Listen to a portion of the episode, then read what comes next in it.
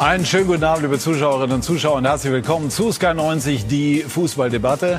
Es klingt wie aus längst vergangenen Zeiten. Borussia Dortmund kann aus eigener Kraft deutscher Meister werden. Das ist eine Chance, die es äh, lange nicht gab und die möglicherweise auch so schnell nicht wiederkommen wird. Der FC Bayern öffnete gestern unfreiwillig durch die Niederlage gegen Leipzig die Tür und die Brussen müssen jetzt in Augsburg hindurchgehen. Zur Stunde nach rund 30 Minuten steht es trotz diverser Großchancen noch 0 zu 0. Das hieße, dann würden die Bayern vorne bleiben. Wir werden das im Laufe dieser Sendung ganz genau beobachten. Die Bayern hingegen stehen, egal ob sie es am Ende noch schaffen oder nicht, vor den äh, Scherben. Das muss man fast so sagen. Einer aus dem Ruder gelaufenen Saison. Das sind unsere Themen. Der Albtraum, dem Rekordmeister droht die erste titellose Saison seit elf Jahren.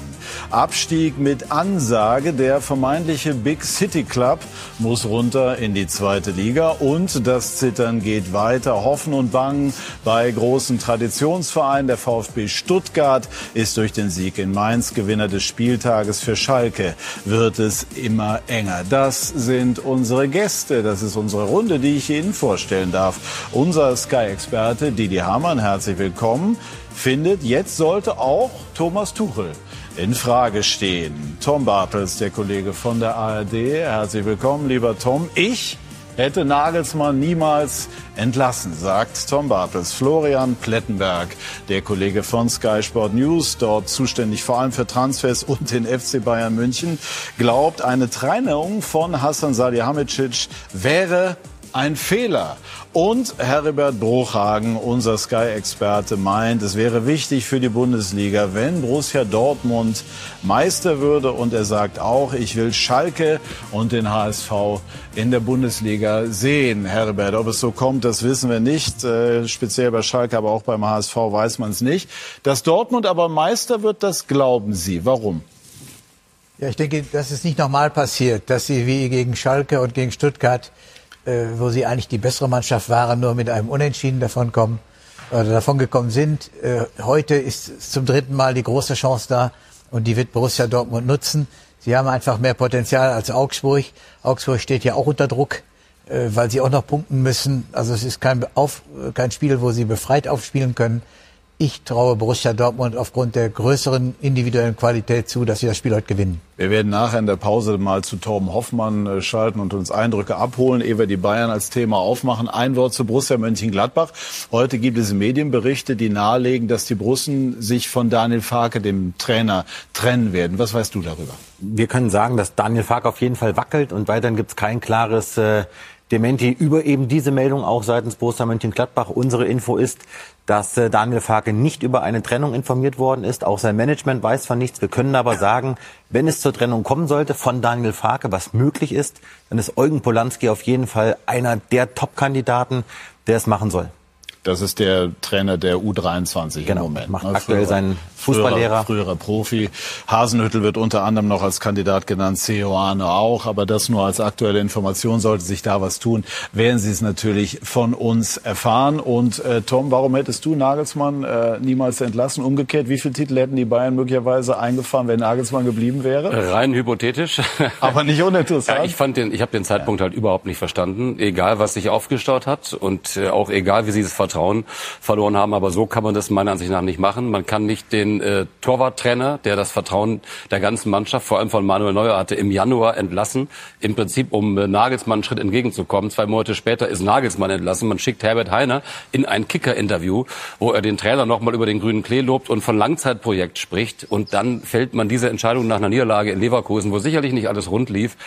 Aber dass das zu großen äh, Problemen führen kann und dass der Fokus dann voll auf Kahn und Salihamidzic geht, nicht auf den neuen Trainer, das war klar. Und ähm, ich habe das damals auch gesagt. Jetzt vielleicht bestätigt, aber ich habe es überhaupt nicht verstanden. Bis heute nicht eigentlich. Und so. das hat nichts mit Thomas Tuchel zu tun. Also das ist einfach nur rein, was Nagelsmann angeht. Ein Teil der Diskussion wird sein, äh, wie viel Verantwortung trägt äh, Tuchel. Lange überlegt, ob ich es sagen soll, ob ich es rausbringe. Ihm droht das titellos Triple. Nicht das Triple, das Titellos Triple. Wie viel Aktien hat er denn da drin? Ja, man kann nicht den Trainer entlassen. und sagen, äh, die Mannschaft ist verunsichert, der macht die Mannschaft verrückt. Wir haben neun Punkte Vorsprung verspielt, also wir haben zehn Punkte auf Dortmund verloren nach der äh, Weltmeisterschaft. Und dann kommt ein neuer Trainer, der verliert in elf Spielen mehr Spiele als der andere in 37. Und dann sage ich, die Mannschaft ist schuld. Oder der äh, Vorstandsvorsitzende oder der, der Sportvorstand. Also äh, natürlich äh, äh, hat er da sein, sein Anteil daran. Wie viel ist jetzt müßig, darüber zu spekulieren oder zu sprechen, das wissen wir nicht. Nur er kam, um die Sache besser zu machen. Heute hat irgendjemand geschrieben, der Trainereffekt ist verpufft. Der Trainereffekt ist mit seiner Unterschrift verpufft, weil sie wurden mit Sicherheit nicht besser. Man könnte jetzt sagen, nach dem Sieg gegen Dortmund. Ja, ja, ja. Okay, dann war's. Dann hatten sie drei Tage oder vier Tage Effekt oder fünf ja. Tage. Aber äh, er kam, um fünf Wochen, fünf Monate oder fünf Jahre einen Effekt zu haben. Äh, und davon sieht man nichts. Und äh, die Mannschaft spielt mit Sicherheit nicht besser. Wenn überhaupt, dann spielt sie eher schlechter als vorher.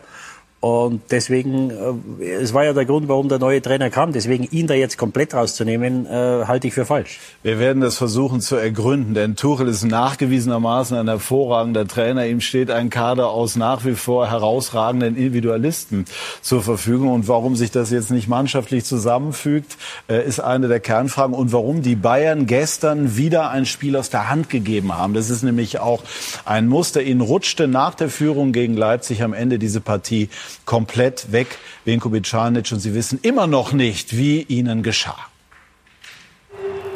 Am Ende nur totales Unverständnis. Wenn du so weit unter deinem eigenen Level spielst und das Level, das Level äh, konstant sinkt, dann, dann, dann tust du dir schwer, Spiele zu gewinnen. Wenn du dir schwer tust, Spiele zu gewinnen, dann, dann reicht's nicht. Am Ende nur Fassungslosigkeit wir kommen jetzt aus einer guten Phase. Ich sehe die Mannschaft trainieren, ich spüre die Energie, ich sehe den Spirit, die Qualität im Training, die, äh, der Aufbau zu dem Spiel. Und dann habe ich im Moment keine Erklärung, wie sowas passieren kann. Am Ende hatte ein guter Anfang nicht gereicht, den Thomas Tuchel aber ohnehin nur okay fand. Das hat gereicht, um verdient zu führen. Es hat gereicht, um normal verdient 2-0 zu führen. Dann haben wir aufgehört nach 30 Minuten. Und äh, zweite Halbzeit war nicht mehr da. Aber es ist, ich habe keine Erklärung. Ein Trainer ohne Erklärung, eine Mannschaft womöglich ohne Titel. Stellt sich die Frage, was hat der Trainerwechsel gebracht? Naja, äh, wenn man das jetzt sieht, äh, jetzt den letzten Titel haben wir auch nicht mehr selber in der Hand. Ähm, ja, kann ich jetzt sagen, ähm, wenn man das unterm Strich sieht, klar, äh, wenn wir keinen Titel gewinnen, dann kann man sagen nichts. Die Schlüsselszene, vielleicht einer gesamten Saison. Sowas habe ich selten gesehen. Ich meine, wir führen 1-0, haben einen Eckball und lassen uns dann auskontern. Eine 4 gegen 1 Situation. Aber wäre es nicht möglich gewesen, cleverer zu agieren? Etwa ein taktisches Foul zu ziehen? Natürlich. Natürlich muss er das machen, was nötig ist in der Situation. In der Situation ist nicht nötig, dass so im Kopf einziehen, im Kopfball und der Nächste versucht, die Situation spielerisch zu lösen. Das ist nicht nötig. Du musst dein Verhalten anpassen. Wenn du in äh, New York über die Straße gehst, dann gehst du anders, als wenn du hier in Bogenhausen über die Straße gehst. Weil wenn du halt ohne zu gucken gehst, wirst du halt überfahren. Und so kommt der FC Bayern gegen Leipzig unter den Bus lässt sich überfahren, macht Fehler, findet keine Mittel, das Spiel wieder auf seine Seite zu ziehen. Wieder mal sind die Bayern nicht die Bayern. Irgendwie. Warum ist das so? Ja, das werde ich Ihnen jetzt nicht beantworten, was ich dazu denke. Aber es stimmt was nicht. Ja, wenn der FC Bayern äh, nicht Tabellenführer ist, äh, aktuell sind wir es noch, aber äh, wenn er nicht Tabellenführer ist, dann stimmt was nicht. Am Ende steht dann aber doch eine wichtige Einsicht. Es hat komplett mit uns zu tun. Wir haben dieses Spiel verloren. Komplett verloren. Wenn wir verlieren, will ich gegen eine bessere Mannschaft verlieren. Dann will ich gegen ein besseres Team, bessere Tagesform verlieren. Aber ich will, will nicht verlieren in einem Spiel, wo, wo uns einfach durch die Hände gleitet, weil, weil niemand mehr in den kleinen Details das macht, was uns stark macht und was auch eine Mannschaft dann stark macht. Da gibt es keinen Grund dafür. Es gibt keinen. Es gibt trotz allem aber auch keinen Grund, die Leistung der Leipziger ungewürdigt zu lassen. Ein Meilenstein ein erster Sieg bei den Bayern, es war ein gutes Spiel. Und so trugen sie ihren Teil dazu bei, dass beim Gegner am Ende... Da habe ich im Moment keine Erklärung, wie sowas passieren kann. Nichts war als totales Unverständnis. Ratlosigkeit, das trifft es wohl am besten, äh, wenn wir uns das Interview von Thomas Tuchel noch mal so ein bisschen genauer anschauen und auf uns wirken lassen. Rote Karte im Übrigen gegen äh, Udo Kai von Augsburg, also Borussia Dortmund jetzt äh, ja fast 60 Minuten, gut 55 Minuten in Überzahl werden sie da wie gesagt auf Stand halten. Also versuchen wir es nochmal sportlich zu greifen zunächst. Warum geben die Bayern immer wieder in dieser Saison Spiele aus der Hand? Weil sie besser trainieren als spielen. Das ist übrigens etwas, was Thomas Tuchel massiv stört. Die Bayern haben ja seit drei Wochen sehr, sehr lange Trainingswochen. Das kennen sie ja so gar nicht. Ähm, Trainingsintensität findet er fantastisch. Äh, Thomas Tuchel ist begeistert darüber, wie die Spieler seine Übungen adaptieren, was für eine Intensität im Training ist. Ich glaube, die Bayern haben ein massives Kopfproblem, ein massives Anführerproblem. Wir haben es ja gestern auf der Tribüne gesehen, da saßen ein Ribéry, selbst ein Gomez, äh, ein Robben, diese Spielertypen haben sie nicht. Und äh, du hast beim FC Bayern in diesem Kader aktuell, das muss man jetzt sagen, keinen, wo du das Gefühl hast, der reißt dir mal ein Spiel rum. Da gibt es keinen, der Verantwortung übernimmt. Auch kein Kimmich? Nein, nein. Kimmich ist, äh, ist kein Spielertyp, der ein Spiel rumreißen kann, weil Kimmich ist, ist Kapitän, Kimmich ist irgendwie ein Sechser und ein Achter und Kimmich macht alles, aber ähm, das verlange ich auch gar nicht. Die Rolle, das, das, das, das ist nicht sein, seine Rolle. Aber sie haben keinen Anführer. Und äh, das ist auch ein Grund, warum Thomas Tuchel sich auf eine Rückkehr besonders freut. Und das ist die von Manuel Neuer.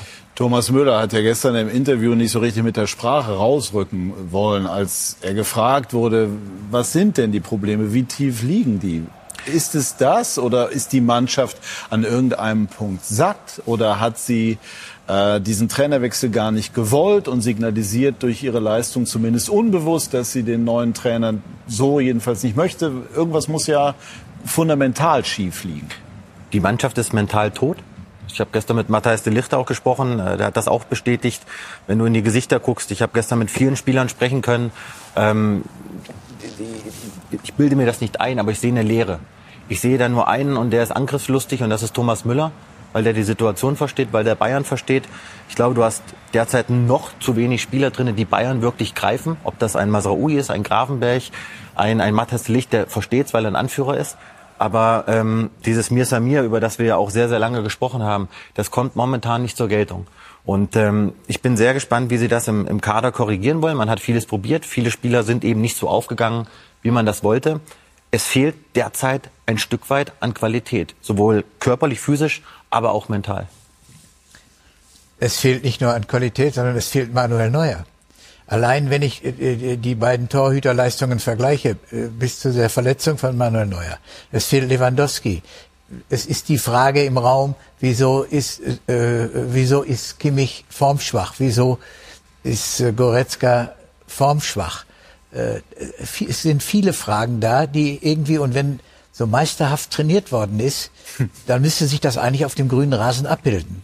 Und das sehe ich nicht. Ich würde eher die Frage stellen, warum sind so viele Spieler unterhalb ihrer Form? Und da lande ich nicht bei Nagelsmann, ich lande auch nicht äh, bei Tuchel, sondern das sind äh, Fragestellungen, die eine Mannschaftsdynamik, eine Eigendynamik innerhalb einer Mannschaft, die zu beantworten, ist ausgesprochen schwierig. Und ich habe solche Phasen oft erlebt, in, in einer positiven Entwicklung und auch in einer negativen Entwicklung. Und das ist äh, nicht mit einem einzelnen Argument äh, zu erforschen. Ich glaube, es hätte niemand von uns gedacht, dass nach dem Trainerwechsel, der ja wirklich als Impuls gedacht war, dass jetzt nochmal die Saison gedreht wird, dass so etwas passiert, wenn man sich überlegt, wie Tuchel bei Chelsea eingestiegen ist. Das hat ja auf Anhieb funktioniert. Der hat ja auf Anhieb die Spieler erreicht, die richtigen Maßnahmen ergriffen und noch die Champions League gewonnen. Das war ja nicht unglaublich, wie er diese Mannschaft wieder in einen Lauf bekommen hat. Und ich glaube, dass die Bayern-Verantwortlichen genau das sich versprochen haben in dieser Saison. Und es geht gar nicht auf. Gar nicht. Und da liegen die Gründe, glaube ich, wirklich extrem tief. Ich glaube, das hat tatsächlich mit diesem Bruch nach der WM zu tun. Einmal fehlt Neuer, wie Heribert sagt, dann Joshua Kimmich, der ja selbst gesagt hat, hoffentlich äh, hinterlässt das bei mir nicht noch tiefer gehende Spuren. Offensichtlich hinterlässt die. Ähm, jeder hat sich auf seine Weise abgelenkt, offenbar, und ist so, so, ein bisschen den sportlichen Realitäten entflohen. Das war mein Gefühl. Ja, und dann hat sich offensichtlich der Eindruck verstärkt, das liegt am Trainer. Äh, der kriegt das nicht in den Griff, der lässt zu viel laufen. Aber wir sehen jetzt, ähm, es liegt nicht nur am Trainer. Es liegt an dieser ganzen Gruppe, an dieser ganzen Konstellation. Und man kann jetzt jede einzelne Position durchgehen. Ist Kimmich überhaupt der Sechser, den der FC Bayern braucht? Brauchen die nicht einen ganz anderen Spielertypen vielleicht auf der Position? Weil das Gesamtgefüge, Lewandowski, ähm, Neuer, weil das im Moment nicht passt. es gibt so die Argumentation, jetzt was Nagelsmann anbelangt, dass, das, ähm, dass die, die Probleme, die unter seiner Regie sozusagen verursacht wurden, so tief gehen, dass Tuchel sie in so kurzer Zeit äh, gar nicht beheben kann. Was hältst du von der These? Ähm, das ist ja wahrscheinlich die These, die die Bayern-Verantwortlichen verfolgt haben, als sie diesen Trainerwechsel herbeigeführt haben. Ähm, es ist natürlich für, ich meine, wir müssen, wir sprechen über Julian Nagelsmann und über Thomas Tuchel. Also zwei der besten deutschen Trainer, die besten deutschen Trainer neben Jürgen Klopp, Hansi Flick, die wir in den letzten Jahren hatten. Also können die so viel falsch machen in der Kombination, dass diese Mischung aus Weltstars äh, solche Ergebnisse abliefert. Ich habe die Spiele gesehen, Mainz, auch Hertha, wo du denkst, das ist wo ist das noch der FC Bayern, den wir kennen? Der ist ja fast nicht mehr, das ist ein Abziehbild, wie die wegbrechen, wenn wie Mainz auf einmal ein Tor schießt. Mainz nur fünf, bei allem Respekt. Und dann diese Mannschaft die fast an die Wand spielt. 1 zu 4 ja, 1 zu 4 verlieren ja. gegen Stuttgart, ja. Ich Aber also wenn ich höre, dass da so viel aufzuarbeiten, ja, was soll denn, das ist ein, das einfachste Spiel in der Welt. Deswegen wird es auf der ganzen Welt gespielt. Was glaubt ihr denn oder äh, der diese These verbreitet, dass die, die, die, die Probleme so tief liegen äh, von Nagelsmann auch. Ja, was meinst du, was der Nagelsmann denen gesagt hat? Spielt schlecht. Schaut, dass ihr zehn Punkte auf Dortmund verliert in den nächsten zehn Wochen. Ja, was soll er denn gesagt haben? Vielleicht hat er sie Sachen. Vielleicht hat er die Dinge so überfrachtet, dass irgendwie eine gewisse Basis ja, verloren aber der ist, doch, der ist. Doch, der ist doch nicht mehr da. Das sind alles mehrfache Titelgewinner. Das sind Champions League-Sieger. Da, sind Weltmeister dabei. Das sind Spieler, die auf höchstem Niveau spielen. Und es ist ja nicht so, dass du zu einer Mannschaft kommst wie in Dortmund, wo du dann oft sagst, ein Neuer kommt hin, ja, der ist der Favre, dann ist der. Es schafft keiner, dass er Meister wird, weil sie irgendwie in der Mannschaft, die haben einfach dieses Verständnis nicht oder diesen Glauben, dass sie Meister werden können. Das sind alles Seriensieger. Die haben alles gewonnen. Die haben die letzten zehn Jahre waren die Meister. Die waren zwischen einmal und zehnmal waren die, waren die Meister. Und du kannst doch jetzt nicht hingehen und, und dem Nagelsmann auch noch die Schuld geben für den Schmarrn, den sie jetzt spielen. Die, die zumal also, es ja für Paris noch gereicht hat. Ja? Äh, so ist also es. Für, für Paris Saint-Germain hat es noch gereicht. Wie interpretierst du die Aussage von Salihamidzic, der gestern im Gespräch eingeräumt hat, der Trainerwechsel habe nichts gebracht? Ist das ein Eingeständnis eines Fehlers oder einfach nur die Bilanz dessen, die offenkundig ist? Ja, das, das ist ein Fakt. Also du musst natürlich bei aller Euphorie und, und, und Fantasie, die du hast bei so einem Trainerwechsel, musst du natürlich realistisch bleiben. Und wenn ein neuer Trainer kommt und in elf Spielen mehr verliert wie der andere in 37, naja, dann ist es Fakt, dass es nichts gebracht hat. Und äh, ich bin auch bei Tom, also sie hatten mit Sicherheit ihre Gründe, den Wechsel damals zu vollziehen. Wenn sie gewusst hätten, wie die nächsten elf Spiele ausgehen, dann hätten sie das nicht gemacht. Das werden sie nicht zugeben, das werden sie öffentlich nicht sagen. Aber wenn die gewusst hätten, dass es nicht besser, eher schlechter wird, dann hätten sie mit Sicherheit mit Nagelsmann die Saison zu Ende gespielt. Ich schätze die Bayern-Verantwortlichen sehr realistisch ein und äh, Brazzo hat das gestern äh, bei dir ja auch am Mikro eingestanden. Das war erstmals, dass er sich das eingestanden hat und das muss er auch machen. Äh, ich kann das nur sagen. Ich bewerte sowohl Salihamidzic als auch Kahn sehr realistisch und beide wissen natürlich, dass dieser Trainerwechsel Stand heute nichts gebracht hat, außer Misserfolg. Die große Frage wird sein, wie schafft man es mit einem Thomas Tuchel, der möglicherweise... Kurz, es gibt ja die These, er kam zu spät. Ich bin davon überzeugt, dass Julian Nagelsmann zum einen zu früh Bayern-Trainer wurde und zu spät entlassen wurde. Weil? Weil einfach zu viel passiert ist, auch hinter den Kulissen. Das bekommt man vielleicht bei allem Respekt nicht so mit, wenn man nicht jeden Tag vor Ort ist und mit allen Beteiligten spricht. Aber da war so viel im Argen und da ist so viel passiert. Diese Nagelsmann-Entlassung hätte im Winter kommen können. Da hätte sich Julian Nagelsmann nicht beschweren können. Oder vielleicht sogar schon rund um das äh, Oktoberfest im letzten Jahr. Da gab es nämlich die erste oder die zweite handfeste Krise rund um Nagelsmann. Da hat Nagelsmann extrem gewackelt in diesem Oktober, wo sie nicht siegreich waren. Dann müsste man ja bei den Verantwortlichen auch mal äh, noch mal die Frage stellen, verschärft, warum sie so ein Projekt ausrufen, wenn sie es dann nicht konsequent durchziehen. Weil sie ihn bis zuletzt unterstützt haben. Und es, irgendwann war das Fass einfach zum Überlaufen gebracht. Und die Bayern-Bosse haben sich gezwungen gesehen, zu handeln. Und man kann immer jetzt über den Zeitpunkt streiten. Ich glaube, Thomas Tuchel ist der richtige Mann, aber er geht als titelloser Trainer möglicherweise wahnsinnig geschwächt ins neue Jahr. Es ist ja auch noch, das müssen wir auch festhalten, ja. es ist noch nicht so weit. Im Moment, und damit sind wir bei Torben Hoffmann, steht es in äh, Augsburg noch 0 zu 0. Das siehst du, die Bayern werden aufgrund des klar besseren Torverhältnisses weiterhin erst und wir wollen diese Möglichkeit auch nicht außer Acht lassen. Dennoch muss die Saison, das wird auch gleich unser Thema sein, von den Bayern so bewertet werden, wie sie ist in aller Schärfe. Das ist für Bayern-Verhältnisse einfach nicht gut genug. Torben, erstmal schönen guten Abend, herzlich willkommen. Ähm, wir haben äh, mitbekommen, Chancen für Dortmund, Platzverweis für Udo Kai von Augsburg. Vielleicht mal zum Einstieg, war der berechtigt? Ich glaube, Notbremse, ne?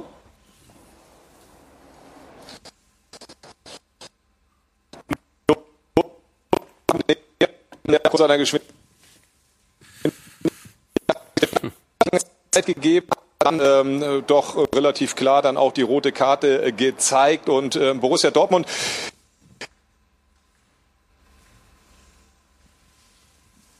Hat auf jeden Fall gut angefangen. Wäre jetzt äh, schön, wenn wir es verstehen würden. Jetzt stellen natürlich auch die Torben, ich muss jetzt ehrlich sagen, ich kann es jetzt im Moment nicht verstehen. Ich befürchte, das geht auch so raus. Wir machen noch mal kurz äh, Pause, schauen mal, ob wir dich dann noch mal rufen, ob wir es noch mal riskieren. Wäre so interessant gewesen, ne, wenn man es erfahren hätte, auf welchen Eindruck die Dortmunder gemacht hätten. Aber vielleicht haben wir gleich die Chance, Torben noch mal danach zu fragen. Ansonsten werde ich versuchen, das weiterzugeben, was mir hier immer übers Ohr ähm, sozusagen mitgeteilt wird. Also versuchen wir es jetzt noch mal an Tuchel festzumachen. Also Herbert Tuchel äh, Top-Trainer, hochdekoriert, äh, wird mit großen Hoffnungen geholt, so wie, wie Tom das jetzt sagt. Finden Sie, dass man ihn jetzt schon mit in die Verantwortung nehmen muss und weitergedacht, ähm, muss auch der Gedanke erlaubt sein, ob Tuchel dann für die neue Saison bei einem möglicherweise rundernauerten FC Bayern derjenige ist, der für Aufbruch steht? Die Formulierung Top-Trainer, da da weiß ich gar nicht, wo, äh, wo die Unter anderem soll. Champions League-Sieger, französischer aber Meister, deutscher ja auch, Pokalsieger. Äh, Nagelsmann wurde ja auch äh, von einem starken Gremium von Experten mit einem Vierjahresvertrag ausgestattet und wurde für sehr, sehr viel Geld geholt unter der Rubrik Topmann.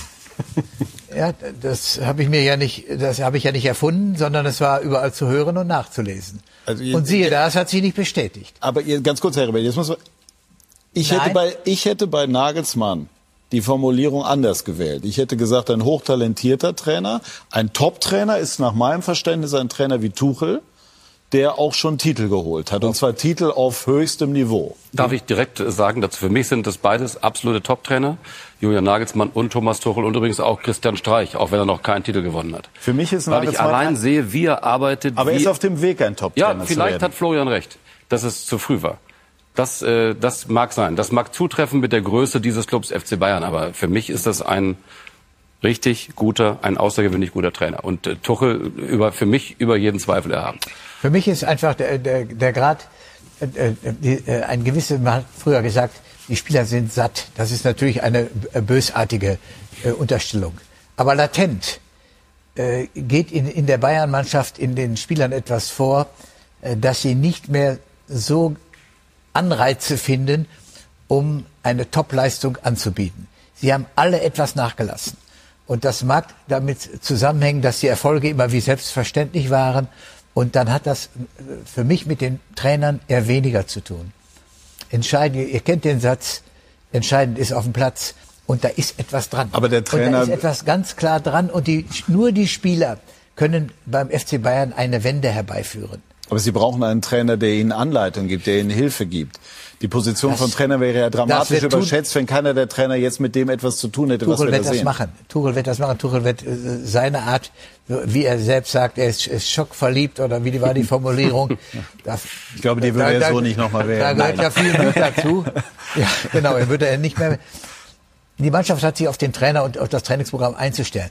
Aber wie gesagt, es ist die individuelle äh, Qualität der Spieler, der einzelnen Spieler, die in diesem Jahr bei weitem schlechter war als in den Jahren vorher, gepaart mit dem Verlust von Lewandowski und Neuer, führt zu dem Ergebnis und dem Bild, wie sich Bayern darstellt.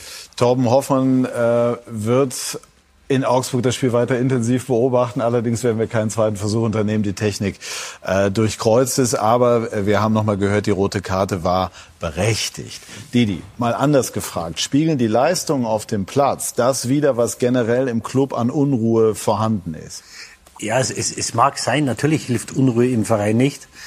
Auf der anderen Seite, äh, wer jetzt Vorstandsvorsitzender ist oder wer Sportvorstand ist, das hat ja die Spieler nicht zu interessieren. Das sind Sachen, die der Aufsichtsrat entscheidet. Und äh, du hast einen Vertrag nicht mit Oliver Kahn oder mit Hassan Salihamidzic, du hast einen Vertrag mit dem FC Bayern. Natürlich ist es wichtig, dass der Verein in sich Stärke zeigt. Und wenn dann natürlich, wenn es Unruhe gibt und wenn du das Gefühl hast, dass sie sich oben in der Führungsetage nicht einig sind oder dass es da verschiedene Meinungen gibt, dann kann das natürlich ähm, zu Unruhe führen und sich negativ auf die, auf die Leistung auswirken. Auf der anderen Seite bin ich schon der Meinung, dass diese ganze Lewandowski-Saga ähm, Kahn und Salihamidzic näher und enger zusammengeschweißt hat. Da haben sie mit einer Stimme gesprochen, da hat auch Hönes mitgemacht. Da haben sie wirklich das, die Bayern meiner Meinung nach gut vertreten und für einen Spieler, der unbedingt weg wollte, für einen 3- oder 34-Jährigen, sehr viel Geld bekommen. Ähm, aber jetzt zu sagen, das, was in der Führungsetage los ist, ist der Grund, warum sie schlecht spielen, das ist mir zu einfach. Und, und wir dürfen, da bin ich bei Heribert, die Spieler natürlich nicht so wegkommen lassen, dass wir sagen, naja, äh, der Kahn macht seinen Job nicht und das, der macht seinen Job nicht und, äh, und, und die, die Spieler haben damit nichts zu tun.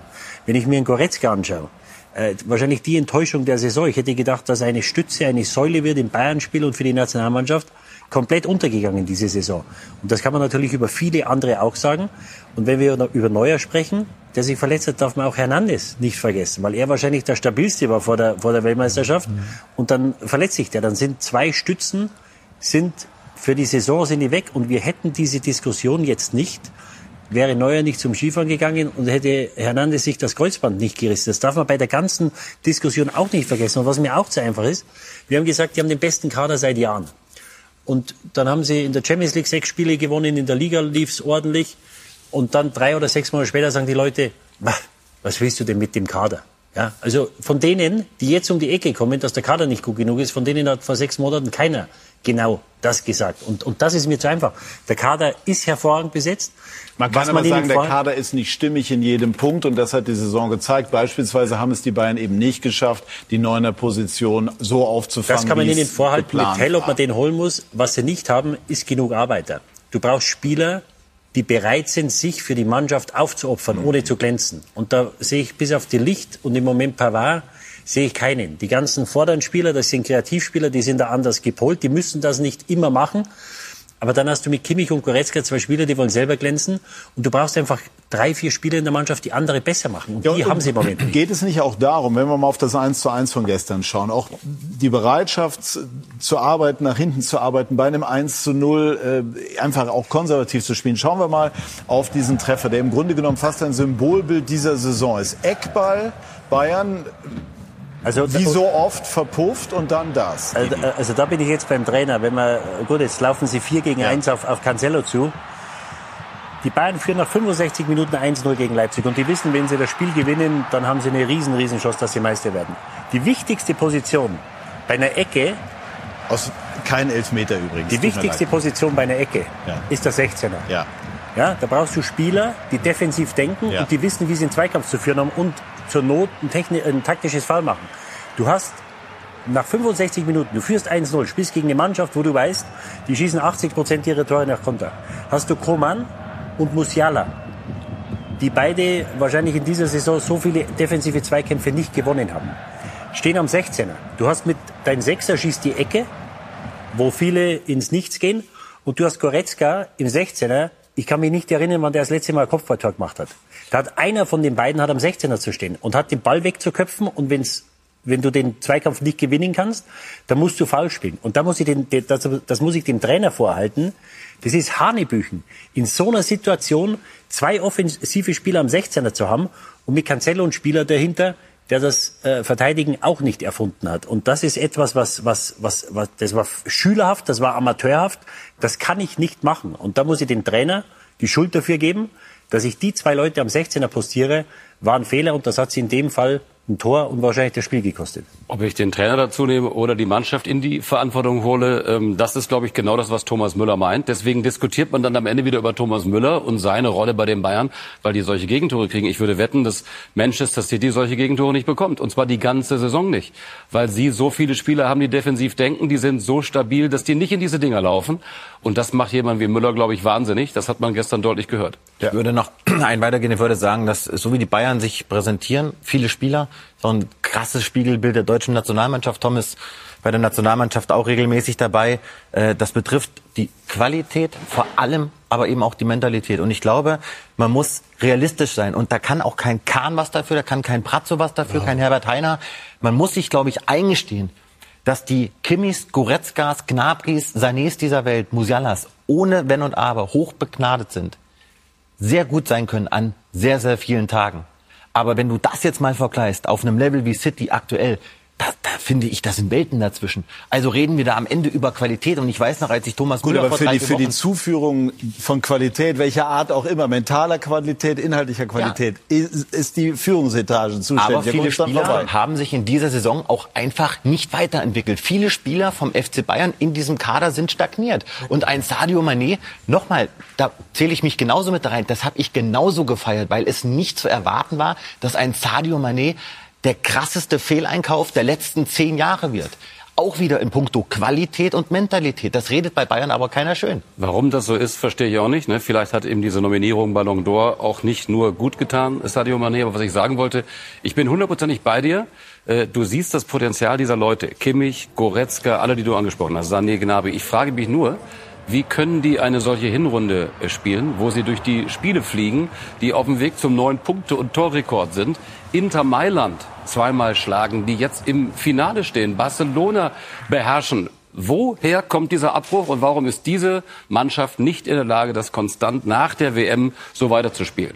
Lass mich nur einen Satz dazu sagen. Ich glaube, dass die WM auch dran schuld ist. Ich bin fest davon überzeugt, die WM in Katar hat dem Bayern-Spiel einen Riesenbruch gegeben.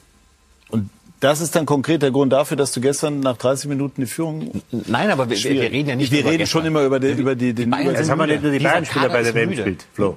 Jetzt haben wir nicht nur Bayern-Spieler bei der WM gespielt. Nein, bin ich ja bei dir. Aber im Grunde genommen war der ganze Kader bei der WM. Aber diese Spieler, die, der FC Bayern wirkt auf mich erstmals seit Jahren müde. Die sind platt. Die haben nichts mehr entgegenzusetzen. Aber Flo- deswegen, deswegen, ganz kurz, deswegen würde ich jetzt gerne den Blick nach vorne, weil wir werden jetzt nicht mehr klären, warum das so ist. Die Frage ist aber, und die ist super spannend, was passiert jetzt? Was bedeutet es für Positionierung Salihamidzic, Kahn, welche Rolle spielt Hoeneß? Fangen wir mit Salihamidzic an. Es gibt durchaus Kritiker, die sagen, er ist eben für das Design dieses Kaders qua Stellenbeschreibung zuständig. Das hat so nicht funktioniert, nicht nach Bayern-Maßstäben immer mitgedacht. Ähm, da müsste es Konsequenzen geben. Wie siehst du das? Ich sehe, dass äh, eine Entlassung oder eine mögliche von Salihamidzic der, der ein Fehler wäre. Und ich höre auch heute, das habe ich heute noch mal bestätigt bekommen von allen Seiten, dass das Verhältnis Salihamidzic und Tuchel sehr, sehr, sehr intakt ist. Und ich glaube sogar, dass Salihamidzic ein noch besserer Sportvorstand werden kann, wenn er mit Tuchel einen Konsens findet. Ich glaube, dass ihm Tuchel in der Weiterentwicklung, denn auch ein Salihamidzic kann sich weiterentwickeln, gut tun wird. Ob Kahn-Entlassung die richtige Entscheidung ist, kann ich nicht beurteilen. Ich glaube, dass er gehen wird. Ich glaube, das weiß er auch schon. Und das ist auch äh, Du glaubst, heute, er weiß es schon. Davon bin Und ich wer ist dort federführend? Man hat aber den Eindruck, Hönes ist Ich derjenige, glaube, der da die dass- treibende Kraft ist. Ich glaube, dass Oliver Kahn sehr gutes dafür, Gefühl dafür hat, was, was passieren wird. Und äh, wir haben ja gestern die sehr, sehr prominent besetzte VIP-Tribüne gesehen. Ähm, das war gestern wieder ein Thema.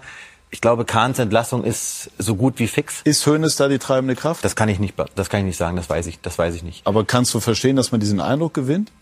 Kann ich, weil natürlich äh, Uli Hoeneß Ich weiß noch, es nicht. Ich, ich habe nur, wenn immer man noch, das so, so mitbekommt. immer noch so. mitmischt. Ähm, Ja. Es gibt auch, äh, das Gerücht ist auch heute noch mal aufgekommen in, in Telefonaten, das habe ich aber noch nicht bestätigen können. Nach wie vor wird darüber diskutiert, ob Rummenigge interimsmäßig ein Jahr zurückkommt. Das Thema ist äh, für viele Beteiligte und für viele Beteiligte, die im Amt sind, nicht vom Tisch. Was ich sagen kann, und das ist eine klare Info von heute, Thomas Tuchel steht nicht zur Disposition, auch nicht beim Aufsichtsrat. Sie wollen mit Thomas Tuchel unabhängig von irgendwelchen Titeln in die neue Saison gehen. Herbert. Kontinuität ist das A und O und gerade in der Krise. Ich komme aus einer Krise am besten heraus, wenn ich die handelnden Personen behalte. Weil die handelnden Personen können Einschätzungen vornehmen, sind eng dran und unterliegen nicht das, was neuen Leuten passieren würde, äh, äh, verschiedene Einschätzungen. Und ich würde, äh, wenn ich Verantwortung hätte, Aufsichtsratsvorsitzender von Bayern wäre, ich würde Oliver Kahn behalten, ich würde äh, Brazzo behalten, äh, ich würde die, die, die, eine Analyse machen, ist doch klar, vieles muss auf den Tisch, äh, aber äh, ein Wechsel an der Spitze äh, würde dem FC Bayern aus meiner Sicht überhaupt nicht weiterhelfen. Haben Sie den Eindruck, dass Uli Hoeneß das auch so sieht und weitergedacht? Wie kann sich dieser Verein irgendwann emanzipieren, wenn, wenn Hoeneß gefühlt immer derjenige ist, der die Oberaufsicht führt, der beispielsweise am Trainingsplatz mit Thomas Tuchel spricht äh, und so weiter und so fort? Ich denke, dass äh, Uli Hoeneß ein, ein, ein Fußballer durch und durch ist und dass er zwar Einschätzungen hat, aber dass er auch nicht jemand ist, äh, der äh, Schnellschüsse äh, vonstatten gehen lässt, sondern dass er auch eher zur Kontinuität neigt. Auf, aufgrund der, der ganzen Vorgeschichte, die er hat. Und hier, hier, hier muss man dann einfach mal konzidieren, wir werden dieses Jahr Zweiter. Wir haben in formschwacher Mannschaft, wir haben viele Ziele nicht erreicht. Das ist passiert. Und jetzt äh, tun wir alles dafür, um wieder in diese Position der Stärke zu kommen. Und da ist Kontinuität das A und O. Jetzt muss man hier aber sagen, dass diese Erwartungshaltung nicht von außen geschürt worden ist, sondern der Trainerwechsel genau das bedient hat. Der Trainerwechsel hat stattgefunden, als die Bayern in allen drei Wettbewerben sehr, sehr aussichtsreich vertreten waren und hat natürlich dann nahegelegt, dass den Bayern das in dem Moment nicht reicht. Dann war es halt, dann war es halt sicherlich eine Fehleinschätzung und es war nicht richtig. Es war ein Fehler. Aber das darf nicht dazu führen, dass ich alles umschmeiße. Sondern aus Fehlern muss ich lernen und das kann ich mit dem gleichen Team tun, mit dem ich vorher in die Saison gegangen bin. Das ist ja genau mein äh, Gefühl gewesen, Patrick, dass es ein Fehler war, den Nagelsmann zu entlassen. Aber das heißt nicht, dass ich die handelnden Personen grundsätzlich komplett in Frage stellen würde. Ich finde, Hasan Salihamidzic hat ähm, eine Menge Kritik lange Zeit einstecken müssen, aber der hat auch seine Verdienste. Der hat einen Kader mitgeformt, der die Champions League gewonnen hat. Das ist jetzt mal nicht so schlecht und passiert selbst bei Bayern München nicht alle drei Jahre. Und deswegen finde ich, hat er auch Kredit verdient. Ähm, Kahn kann ich im Detail nicht beurteilen, ob das schon feststeht oder äh, ich erlebe ihn jetzt sehr kämpferisch. Er steht jetzt öfter vor der Kamera und äh, zeigt sich in der Öffentlichkeit. Hätte er vielleicht schon eher beginnen sollen, um sich auch mehr so als, als Gesicht des FC Bayern. Äh, und auch wie sehr führt er im Innern? Das wie schon sehr so führt er im Innern, das müssen andere beurteilen. Aber ich finde, Salihamidzic hat gute Kader zusammengestellt, auch diesen. Ich finde den Kader nach wie vor gut, nicht in allen Teilbereichen, aber welche Top-Mannschaft Europas kann das für dich sagen? Selbst Mourinho war ja neidisch, noch nicht so lange her, als er gesagt hat, was da bei Bayern von der Bank kommt, ist ja nur nicht so schlecht. Es gibt in der, in der obersten Führungsriege, das kann man sagen an der Stelle, die Diskussion, dass man sagt, Mensch, ist das die, die richtige Lösung, mit zwei Ex-Spielern in der Führung ranzugehen? Also wir wissen ja beide, Kahn und äh, Bratzo sind beides diese Mir Samir-Fraktion, die Ex-Bayern-Fraktion. Ich glaube, wenn sie sich von Kahn trennen würden, und da möchte ich auch in Frage stellen, ob das dann wirklich äh, das Allheilmittel ist, weil mir fehlt die Fantasie zu glauben, dass nur wenn Kahn geht, dass es dann besser wird. Ähm, ich glaube, dann werden sie einen CEO holen, der alle überrascht und der nichts mit dem Fußball zu tun hat. Damit meine ich, dass das dann kein Ex-Profi sein wird und kein ehemaliger Bayern-Grande. Aber, aber das, das glaube ich. Äh, Lassen Sie mich nur eine, ja, noch eine Sache ausführen.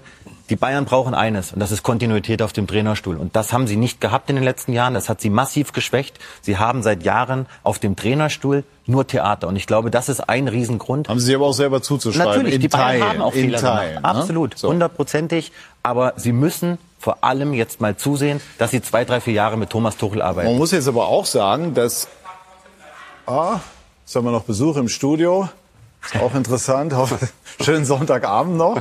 Äh, ich weiß nicht, ob das jetzt auch rausging. Ich bin jetzt bei dem letzten Teil der Antwort deswegen ein bisschen aus, der, aus dem Takt äh, geraten. Kontinuität. Bayern, Kontinuität, Trainerstuhl. Das wird meiner so Meinung nach das Allerwichtigste sein. Und das möchte ich ja. auch noch sagen. Wenn Kahn entlassen würde, dann muss ich natürlich einen Herbert Heiner als Aufsichtsratschef hinstellen und muss auch sagen, so pass auf, ich bin mit Oliver Kahn nicht zufrieden, weil da geht's ja nicht nur um Sportliche, da, da muss ja die gesamte Führung des Vereins. Da muss Umsatzentwicklung nicht passen, Gewinnentwicklung, Campusentwicklung. Kahn beeinflusst nicht, was auf dem Platz passiert. Didi, wie ist deine Einschätzung? Ich bin bei Heribert. Also ich, also ich das ist natürlich äh, ein Riesenjob. Das ist mittlerweile ein Unternehmen. Es ist heute, glaube ich, ungleich schwerer, so einen Verein zu führen als vor 20 oder 30 Jahren mit sozialen Medien. Jeder hat eine Meinung. Und äh, sie machen jetzt, glaube ich, 700 Millionen Umsatz. Also das ist ein Konzern. Ja, und den zu führen, das ist kein Zuckerschlecken. Und er hat Erfahrung im, im Business, aber natürlich ist das nochmal eine, eine neue Stufe. Und wenn den, den Verantwortlichen, dem Aufsichtsrat, was nicht passt, dann soll sie ihm sagen und soll ihm die Chance geben, besser, das besser zu machen. Weil diese Stimmen hat man vor sechs oder acht Monaten nicht wirklich gehört. Aber kann man jetzt nach so einer, also nach einer solchen Saison, die möglicherweise titellos endet, die jedenfalls für Bayern-Verhältnisse mehr Tiefen hatte als sonst, einfach sagen, wir machen weiter so? Ja, äh, was, ist, denn, was ist denn, wenn das nächstes Jahr nochmal passiert? Also bei der Champions League gibt es ja keine Garantie. Im Pokal, okay, da kannst du sagen, da haben wir eine gute Chance, dass wir ins Finale kommen oder den gewinnen. Und, und mit der Meisterschaft muss man auch mal schauen, wie es dann jetzt nächstes Jahr weitergeht, je nachdem, welche Spieler gehen, welche kommen. Äh, weil natürlich äh, zwei Trainer bezahlt werden im Moment und sie haben ja viel Geld ausgegeben. Also Manet und, und De Licht, äh, die haben sehr viel Geld gekostet. Manet wird man wahrscheinlich eine Million, einige Millionen abschreiben müssen ähm, das kostet alles Geld. Aber das würde ja im Umkehrschluss heißen, immer wenn du ein Jahr titellos bist, dann fliegt der Vorstandsvorsitzende raus, der Sportvorstand und ja. am besten der Trainer auch noch. Ja, und das kann ja nicht, das kann ja nicht die Lösung sein. Sie haben jetzt Großes erreicht in den letzten zehn Jahren, waren zehn Jahre Meister, es wird es wahrscheinlich nicht mehr oder nie mehr geben.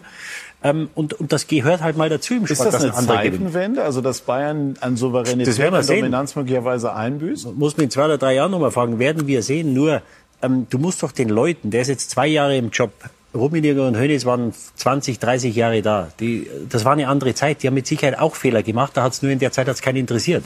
Und du musst doch dem Oliver Kahn jetzt die Chance geben. Genau. Du musst ihm natürlich sagen, was dir nicht passt. Ja? Nur diese Stimmen gab es vor acht Monaten. Da hat keiner geredet über den Kahn oder den Salihamidzic, weil sie jedes Spiel gewonnen haben. In der, Champions League das erste Mal, glaube ich, eine Mannschaft waren seit was weiß ich wie vielen Jahren, die 18 Punkte in der in der Gut, Gruppenphase aber es gab jetzt zum Beispiel einen Trainerwechsel, der nicht ideal gemanagt worden ist. Man hat ein Trainerprojekt mit Nagelsmann angefangen über fünf Jahre, das man relativ kurzfristig beendet hat. Man hat in der Kaderplanung ähm, nicht richtig gelegen. Das, das kann man alles begründen, aber man kann auch oder könnte begründen, wenn man sagt, dafür müssen gemessen an Bayern-Maßstäben auch Verantwortlichkeiten benannt werden und möglicherweise auch kon personelle Konsequenzen Ja, aber- erfolgen. aber also ganz von der Hand zu weisen ist der Nein, Gedanke das, nicht. ist, das ist schon klar. Nur die Trainerentlassung, die können die, die Situation ja nur zu dem Zeitpunkt bewerten, wo sie die Entscheidung getroffen haben. Und zu dem Zeitpunkt haben sie zehn Punkte auf Dortmund verloren, verloren in acht oder neun und oder waren zehn in der. Champions League und im DFB-Pokal und hatten das Dortmund-Spiel vor der Brust. Das Es war jetzt gar nicht ein Besserwisser geben, darum geht's gar nicht. Es können Aber ich stehe ja heute noch dazu. Ist ja nicht so, dass die jetzt sagen, also das würden sie wahrscheinlich nie sagen. Nur die sind ja, glaube ich, heute noch davon überzeugt, dass das der 100%. 100% richtige Schritt war. Ich finde, dass man Und den auch hat ja der Aufsichtsrat mitgetragen. Also davon abgesehen, den haben ja nicht äh, zwei Leute gemacht. Da hat ja der Aufsichtsrat sein Okay geben müssen. war eine sehr mutige Entscheidung, eine, die, glaube ich, äh, das Beste wollte für den FC Bayern. Aber auch das, finde ich, gehört dazu, dass man auch diesen Top-Führungskräften Fehler zugestehen muss. Für mich war es ein Fehler. Vielleicht Anfäng- sehen auch, Sie es in auch die Oliver ist auch ein Fehlerkultur. Anfänger als CEO. Ja, und das übrigens so haben einfach. Uli hat Hoeneß Karl und Hopfler Rummenigge in ihrer Rücken, Zeit. der Sie haben mal Verein führt. Heribert mal irgendwann Otto Rehagel entlassen, auch kurz vor Saisonende. Sie haben Jürgen Klinsmann irgendwann entlassen, auch äh, irgendwie zu Beginn der Rückrunde. Also das heißt, auch da sind schon in diesen Zeiten Fehler passiert und die muss man auch Oliver Kahn und Hasan Salihamidzic äh, Und deswegen- Man kann aber auch argumentieren, Herbert, also ein Anfänger kann sich Bayern auf der Position nicht leisten. Aber wir haben eben, äh, du hast eben gesagt, dass äh, zwei äh, Fußballer an der Spitze nicht äh, gut. Rummenigge und Hoeneß waren auch Fußballer. Sie hatten aber mit Karl Hopfner ein- einen Mann im Hintergrund, der den Verein, wenn ich mal das so sagen darf, da wird der Uli nicht beleidigt sein, geführt hat. Ja, und der Hopfner hat geführt und Hönes nicht. Hopfner hat geführt. Und Hönes nicht. Natürlich hat Uli, den- Uli den Sport oder so, aber, aber Hopfner hat eine Rolle äh, gehabt, die war schon besonders. Das kann ich schon beurteilen. Und äh, hier äh, in dieser Phase müssen eben Kahn und Salihamidzic so geschützt werden, dass sie aus den Fehlern lernen und dass sie eine weitere Chance haben, um das auch zu korrigieren. Man ist nicht Vorstandsvorsitzender aus der Hüfte heraus, wie Kahn da bestellt worden ist, sondern man lernt das dann peu à peu, was notwendig ist, was zu tun ist, wo man sich verbessern kann. Und ich sehe das Projekt noch lange nicht als gescheitert an, sondern ich würde denen absolut weiter vertrauen, unabhängig der Fehleranalyse, die wir hier gerade schon gemacht haben. Aber deine Informationen gehen in eine andere Richtung. mag Jetzt ja mal sein. losgelöst davon, wie wir das bewerten. Glaubst du, dass, dass es eine Politik der ruhigen Hand geben könnte? Glaube ich, glaube ich, weil es ist noch nicht finalisiert, es ist noch nicht entschieden. Ähm, wenn wir jetzt mit fünf Leuten telefonieren würden, würden wir an der Stelle, so tickt Bayern, gerade drei verschiedene äh, Stoßrichtungen bekommen. Ähm, ich glaube übrigens auch nicht dran, dass diese vermeintliche Aufsichtsratssitzung am 30. Ähm, dann wirklich am 30. um 12 in der Allianz Arena stattfinden wird. Also wir haben auch die Info, dass jetzt auch in dieser Woche sehr, sehr viele, sehr, sehr hochrangige Gespräche bereits stattfinden sollen. Ich würde mir, glaube ich, zum Beispiel bei Herbert Heiner Herbert Heiner ist ein, ein Typ, das ist für mich ein CEO, der hat Adidas geführt. Herbert Heiners Rolle würde ich zum Beispiel etwas anders interpretieren. Herbert Heiner ist für mich, wie Herr Bruchhagen eben sagte, vielleicht der Hopfner-Typ, der im Hintergrund mit seiner CEO-Expertise viel mehr steuern könnte. Ich glaube, dass Herbert Heiner zum Beispiel auch allen anderen, Kahn, Salihamidzic und auch Tuchel einen Gefallen tun würde, würde er sich vielleicht medial nicht so sehr in sportlich einmischen. Denn das darf man auch nicht. Aber wäre das eine Option, also Heiner von der Aufsichtsratrolle rüber ins aktive Geschäft zu ziehen? Wird das diskutiert? Nein, also das kann ich, kann ich, kann ich so valide nicht beantworten. Aber ich glaube schon, dass Herbert Heiner, dass der, noch, dass der Stärken hat, die noch gar nicht so genutzt werden. Und äh, ich glaube, die Bayern haben eine geballte Expertise in der Führung. Also er, nochmal, Herr Bruchhagen hat äh, viele Führungssituationen erlebt und viele Führungsriegen miterlebt. Was beim FC Bayern rumschwirrt, auch im Aufsichtsrat, das ist an Kompetenz eigentlich kaum ja, zu Und trotzdem haben wir jetzt eine sportliche Situation, das wollen wir nicht aus den Augen verlieren, die für Bayern-Verhältnisse unbefriedigend ist, um das mal sehr zurückhaltend ja. zu formulieren. Also deswegen wird natürlich über alles Mögliche diskutiert. Und nochmal, wenn man einen Trainer entlässt im Frühjahr bei diesem Tabellenstand und dann das rauskommt, was im Moment rauskommt, dann ist die Diskussion auch berechtigt. Das muss man einfach auch mal so, so sagen. Also das sind halt die Ansprüche von Bayern München. Jetzt nochmal deine, also einmal Rummenigge zurück, theoretisch, hältst du da was von? Ich kann es mir nicht vorstellen. Ja. Ich kann es mir nicht vorstellen, weil natürlich würdest du Zeit gewinnen, wenn er das ein Jahr macht. Ich kann es mir nicht vorstellen. Und Tuchel sozusagen dann der Projektleiter, äh, also Neuaufbau ist bei Bayern völlig falsch formuliert. Also noch, das ist auch klar. Aber derjenige, der die Bayern wieder zurück zu alten Höhen führen soll, ist das aus, wäre er der richtige Mann? Ich habe das ja letzte Woche, vorletzte Woche schon gesagt, dass einige Aussagen haben mich, haben mich sehr irritiert. Schockverliebt, dann hat er City zweimal am Haken gehabt. Äh, die Meinung hat er, glaube ich, exklusiv gehabt.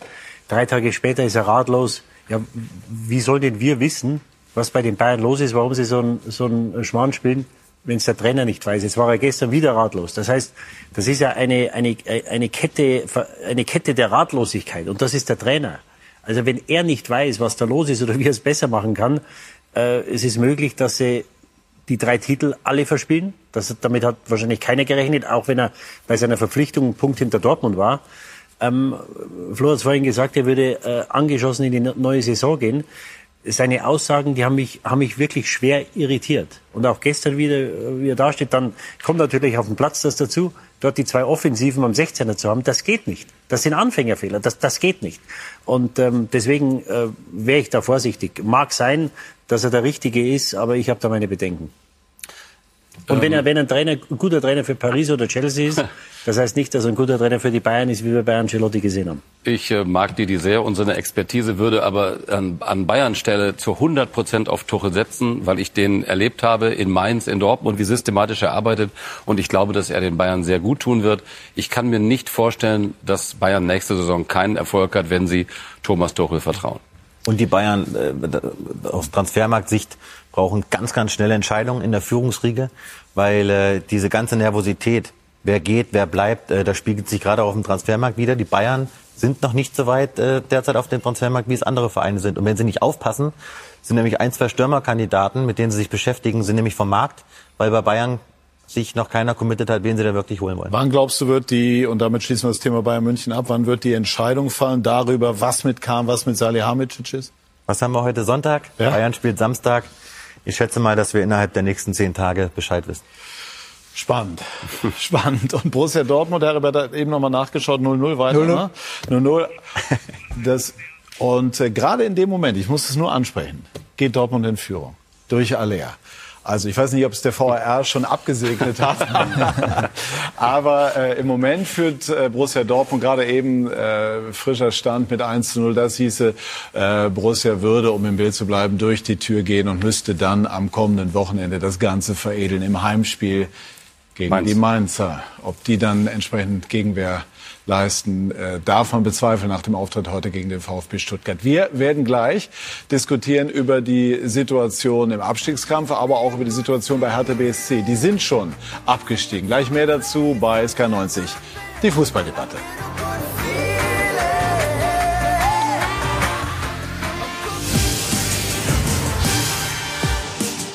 Wir sind zurück bei SK90, die Fußballdebatte und äh, werden jetzt über andere Tabellenregionen sprechen, als sie die Bayern bespielen. Borussia Dortmund übrigens weiter mit 1 zu 0 in Führung in Mainz durch den Treffer von Alea. Hertha BSC hat eine Saison gespielt, das muss man so sagen, äh, bei der dann der Abstieg am Ende die logische Konsequenz war, auch wenn Jonas Friedrich gestern gegen den VfL Bochum die konkreten Umstände ziemlich dramatisch waren.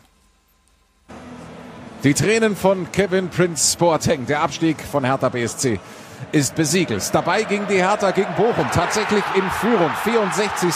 Luka Tossar. Damit lebte die Hertha Hoffnung.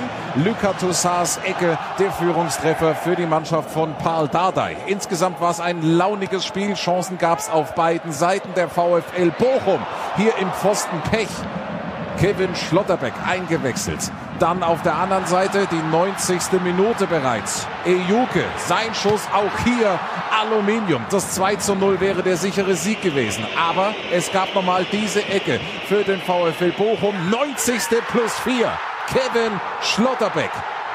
Das Tor, das die Hertha in die zweite Liga schickt. Kevin Schlotterbeck, zweites Saisontor, zweimal erfolgreich gegen die Hertha. Das war's für die Hertha. Die Hoffnung beim VfL Bochum ist um einen Punkt höher. Wir sind ja nicht heute abgestiegen. Das ist leider traurig. Wir hatten diese Minimalchance. Kann der Mannschaft auch heute keinen Vorwurf machen. Haben alles reingehauen. Haben auch gut gespielt, aber die, der Abstieg äh, ist, ja nicht, ist ja nicht heute. Ist ja nicht heute passiert. Ja, so ist die Sport, so ist die Fußball, wo ich das genommen habe. Ich habe schon eine richtige Analyse gezeigt hier für die Führung. Ich habe davon ausgekommen, dass wir drei Spiele gewinnen können. Ja? Aber dann kommst du hierher, siehst du die Automatismen, dass jeder nach vorne denkt. Dafür, ich muss ich sagen, auch die Stuttgart-Spiel, auch die Bogenspiel hier zu Hause war voll in Ordnung. Und heute, du solltest du diese Quäntchen Glück, aber du hast das nicht verdient. Weil durch die Jahre, das war schlampig. Muss, kann man Analyse machen, sieht man, sieht jeder. Und wir haben nicht heute abgestiegen. Die Leistung war okay, die Menschen haben das auch gesehen. Ich kann es doch nicht realisieren. Es ist einfach nur traurig. Aber ich liebe den Verein. Ich bin hierher gekommen. Ich wusste, dass nicht alles rosig ist. Jetzt haben wir Zeit, äh, komplett nachzudenken, den Verein nochmal groß und stark zu machen, auch es in der zweiten Liga. Ich brauche ein bisschen Zeit. Ich brauche ein bisschen Urlaub, muss ein bisschen nachdenken. Ja, war dieser Abstieg, Tom, im Grunde genommen die logische Folge einer jahrelangen Misswirtschaft auf allen Ebenen? Absolut. Ich glaube, da wird äh, auch niemand in Berlin ernsthaft widersprechen wollen. Es tut mir für die Hertha-Fans extrem leid und ähm, bin immer gern gewesen bei der Hertha, hoffe, sie kommen schnell zurück, aber das hat sich abgezeichnet und sie steigen komplett verdient ab. Wenn man da so draufschaut, ne, 374 Millionen verbrannt, sagt man so, aber in dem Fall ist das ja auch. Auch ne? in einer ganz unglücklichen Konstellation, Einstieg des Investors ähm, mit dem Trainer Jürgen Klinsmann, auf den er sich dann fokussiert hat, die Transfers äh, zu einer Zeit kurz bevor Corona kam. Danach hat eigentlich alles an Wert verloren. Es fanden keine Transfers mehr statt.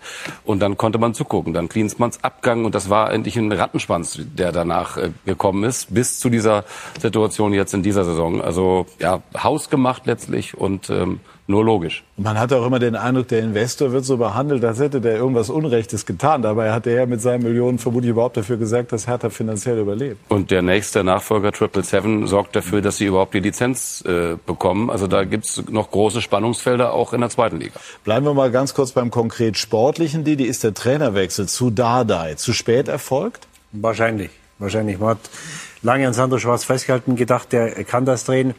Äh, gestern war ein Spiegelbild der Saison. Es war, äh, sie haben in dieser Saison zu oft nicht gut gespielt, Spiele verloren. Und wenn sie gut gespielt haben, dann haben sie oft die Spiele nicht gewonnen. Und äh, sie sind verdient abgestiegen, hätten wahrscheinlich letzte Saison oder letztes Jahr schon runtergehen können oder müssen. Und ähm, aber es zeigt auch, wenn du das, das viele Geld bekommst, das kann auch Fluch sein, weil du natürlich das Wichtigste und, und, und wir sehen das bei den Bayern, da, das scheint keine Mannschaft zu sein. Dann hast du viele Geld, dann holst du einen Toussaint für 29 Millionen, Luke Bacchio, der jetzt im den letzten Monaten noch der Beste war, das bringt das Mannschaftsgefüge auseinander, weil du dann Spieler hast, die verdienen das Doppelte und das Dreifache. Mhm. Die, die schon fünf Jahre da sind, sagen, äh, für die laufe ich nicht. Die anderen sagen, ich will eigentlich in die Champions League. So, und dann hast du elf Spieler und davon laufen acht in verschiedene Richtungen. Piontek, Askasiba. Ja, die, die, haben, die ja. haben wir ja schon vergessen. Viele, die, die kamen und wieder gingen. Und das zeigt auch, dass das Geld kein Allheilmittel ist. Und das kann auch Fluch sein. Und das war jetzt bei der Hertha so, aber es ist wirklich äh, schon fast tragisch, wenn du das Geld hast und die Big City Club und Champions League und, und eine führende Rolle spielt in Deutschland und drei, vier Jahre stehst du dann in Liga 2. Ähm, man muss ja nur schauen, was mit, mit den 60ern passiert ist, äh, was mit anderen Vereinen, Traditionsvereinen, die in der dritten oder sogar in der vierten Liga abgetaucht sind. Also ein bisschen Sorgen mache ich mir schon. Ich hoffe auch, äh, wie Tom, dass sie bald wiederkommen. Aber äh, selbstverständlich, wie man beim HSV sieht, ist das nicht. Ab wann hat sich Herbert hat das vorhergesagt oder prophezeit, dass Hertha absteigen würde, sich das aus Ihrer Sicht abgezeichnet? Ja, eigentlich schon. Es war ja äh, schon eine Sensation, dass Felix nochmal die Wende bekommen hat äh, in, in der Relegation mhm. gegen den HSV. Äh, das war schon äußerst knapp. Und äh, mir hat sich die ganze Saison über auch nicht erschlossen, äh, dass Hertha BSC äh, genug Substanz hatte, um souverän die Klasse zu halten. Dass es so arg kommt, hätte ich auch nicht erwartet. Aber ich habe äh, wirklich auch in deiner Sendung äh, mich dazu durchgerungen zu sagen, es steigen äh, Schalke und äh, Hertha ab. Und äh, bei Schalke hat es ganz andere Motive. Das äh, kann man überhaupt nicht miteinander vergleichen. Sprechen wir gleich noch ja, drüber. Kann man nicht vergleichen. Aber Hertha, das hat sich einfach angedeutet. Und die Argumente hat äh, zum größten Teil auch Didi. Didi schon genannt. Wir fragen mal nach bei deiner Kollegin, bei unserer Kollegin Lisa de Reuter, die hat der BSC für Sky Sport News betreut. Schönen guten Abend, Lisa. Du bist in Berlin? kannst uns hoffentlich verstehen. Guten Solche Abend Schalten haben ja technisch Jawohl. durchaus äh, Tücken, wie wir eben äh, gemerkt haben. Äh, mal vielleicht zur, zur Stimmung, zur Atmosphäre in Berlin. Wie, wie hat man jetzt so den ersten Schock des Abstiegs bei der Hertha verdaut nach deiner Wahrnehmung? Ja, ich war ja heute Morgen schon wieder bei der Hertha ab 9 Uhr. Eigentlich sollte um 10 Uhr das Training stattfinden. Dann wurde aber noch mal kurz kommuniziert, dass es nur ein Auslaufen gibt. Trotzdem waren so um die 40 Hertha-Fans da. Und als die Spieler vom Auslaufen zurückkamen, ja, wurden sie beklatscht. Ich konnte es auch nicht glauben. Ich, äh, es erschließt sich mir auch nicht so ganz, was die da jetzt genau beklatscht haben. Die Saisonleistung kann es nicht gewesen sein. Eher ein Zeichen, wir stehen auch in der zweiten Liga hinter euch. Die Reaktion, die war aber dann doch ein bisschen fraglich, denn nur Torwart Oliver Christensen hat dann gestoppt, hat sich mit den Fans unterhalten, hat Fotos gemacht, Autogramme gegeben. Der Rest ist einfach weitergelaufen und das kam bei den Fans nicht gut an. Ja, das kann ich mir vorstellen. Also die Gründe für den Abstieg haben wir ja eben schon besprochen. Jetzt ist im Grunde fast die spannendere Frage, wie geht's weiter? Äh, welche Perspektive hat äh, Hertha BSC für die zweite Liga, wenn man die Lizenz bekommt? Ja, also der Kader steht vor einem riesengroßen Umbruch und da wird Pletti auch noch viel zu tun haben, viel verkünden können im Transfer-Update, glaube ich, denn da werden sehr viele Spieler den Verein verlassen. Wir haben ja eben schon gehört, Luke Bacchio, Toussaint, Piontek kommt zurück, Askasibar war ein Thema. Also ähm, da sind noch einige Spieler auf der Gehaltsliste, die einfach viel zu viel verdienen, die weg müssen. Und von einem Toussaint, von einem Luke Bacchio hofft man sich natürlich auch im besten Fall zweistellige Millionenbeträge als Ablöse. Aber die Hertha ist natürlich nicht in der besten Verhandlungsposition, denn jeder annehmende Verein des ähm, potenziellen Spielers weiß natürlich um die finanzielle Not der alten Dame und deshalb wird es für Hertha ganz, ganz schwierig, da nochmal richtig Geld zu machen im Sommer. Aber klar ist, es findet ein großer Umbruch statt. Sie müssen sich mehr besonnen auf die eigenen Kräfte, auf die Akademie. Die Hertha hat eine gute Jugendarbeit und man muss halt schauen, dass man die Talente, viele sind ja jetzt zum Beispiel nach Gladbach abgewandert, dass man die hält, sie aufbaut Zweitligaluft schnuppern lässt und dann eben diesen geforderten Berliner Weg von Kai Bernstein dann irgendwie einschlägt. Kai Bernstein, der Präsident. Ähm, was ist äh, nach deinen Infos ähm, mit Paul Dardai? Wird er als Cheftrainer weitermachen oder in irgendeinen, ja, in einer anderen Funktion im Verein? Unsere Info von heute, wir haben heute nochmal mit unseren Hertha-Quellen telefoniert, es ist noch nicht entschieden. Äh, Paul Dada ist auf jeden Fall einer der Kandidaten, die Sie in Erwägung ziehen. Sie sprechen mittlerweile aber auch mit äh, anderen Kandidaten. Sie haben äh, Paul Dardai bewusst nur einen Vertrag gegeben bis Saisonende, weil Sie jetzt auch die letzten Leistungen abwarten wollten. Warum gibt es eigentlich immer so latent diese Zweifel an Dardai? Das bekommt er ja auch mit. Ich kann es dir ehrlicherweise nicht beantworten. Dann frage ich einmal bei Lisa. Lisa, welchen Eindruck hast du? Äh, bei Dardai hat man irgendwie immer das Gefühl, er, er muss dann herhalten, wenn gerade irgendwie Not am Mann ist. Äh, eigentlich Copyright äh, mhm. Kovac, Thomas Müller. Aber bitte? Hm? War der Anfang vom Untergang. Was denn? Als er ging. Ja, ja. Also, aber warum, warum äh, ist das so? Also, dass, dass äh, Dardai nie ganz unumstritten zu sein scheint? Oder nehme ich das falsch wahr? Naja, Nee, das nimmst du richtig, weil er ist ja jetzt immerhin zum dritten Mal Trainer der Hertha. Also das erste Mal war halt die Trennung dann irgendwann Erfolg, weil man ja nach den Sternen greifen wollte. Man, man wollte mehr, man wollte nicht den kleinen Pal, wie er sich ja selbst damals genannt hat. Er hat ja sogar in einem Interview gesagt, ähm, Pal ist ein kleiner Mann und wenn Hertha einen größeren Trainer will, dann geht Pal äh, einen Schritt zur Seite und lässt den großen Trainer machen.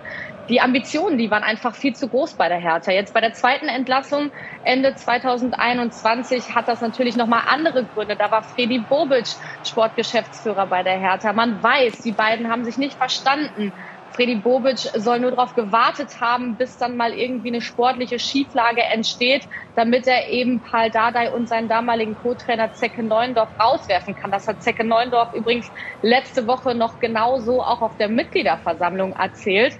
Und ja, Paul ist halt Paul. Ne? Und wenn man die 1-1-0 in Berlin wählt, dann geht Paul Dardai dran und er ist einfach zu sehr Vollblut-Hertaner, um zu sagen, nee, mache ich nicht. Ich kann mir auch Paldada bei einem anderen Verein nicht vorstellen.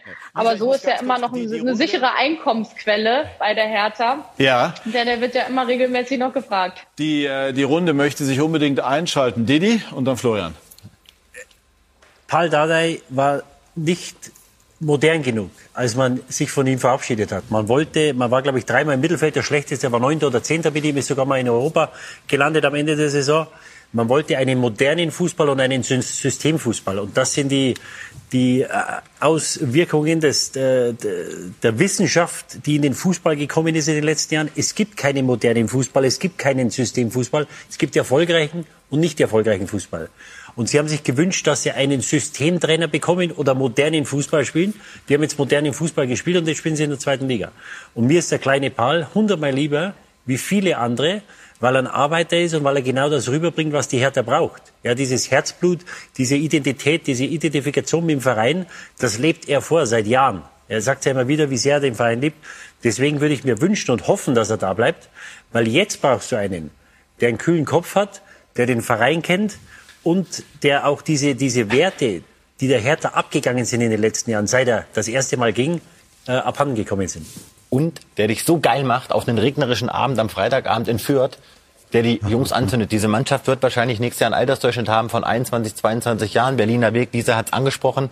Ähm, übrigens äh, Stichpunkt äh, Lizenz. Also wir haben heute auch nochmal gehört, die Hertha ist optimistisch, sie zu bekommen. Es geht im Kern darum, dass äh, sie die Auflage bekommen haben, Personalkosten massiv zu reduzieren. Askar Siba für drei Millionen jetzt gewechselt fix, aber beispielsweise ein Biontech, der verdient viereinhalb Millionen brutto.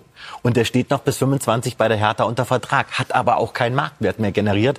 Das wird wahnsinnig spannend. Und der einzige Prominente, den ich mir gerade so in der zweiten Liga vorstellen kann, weil er eben auch einen gültigen Vertrag hat, ist Flo Niederlechner. Ich frage mich das nur, äh, Florian, wie das funktionieren soll. Berliner Weg, man hat es ja auch mit Ante Czovic versucht, äh, nach Pal Dardai.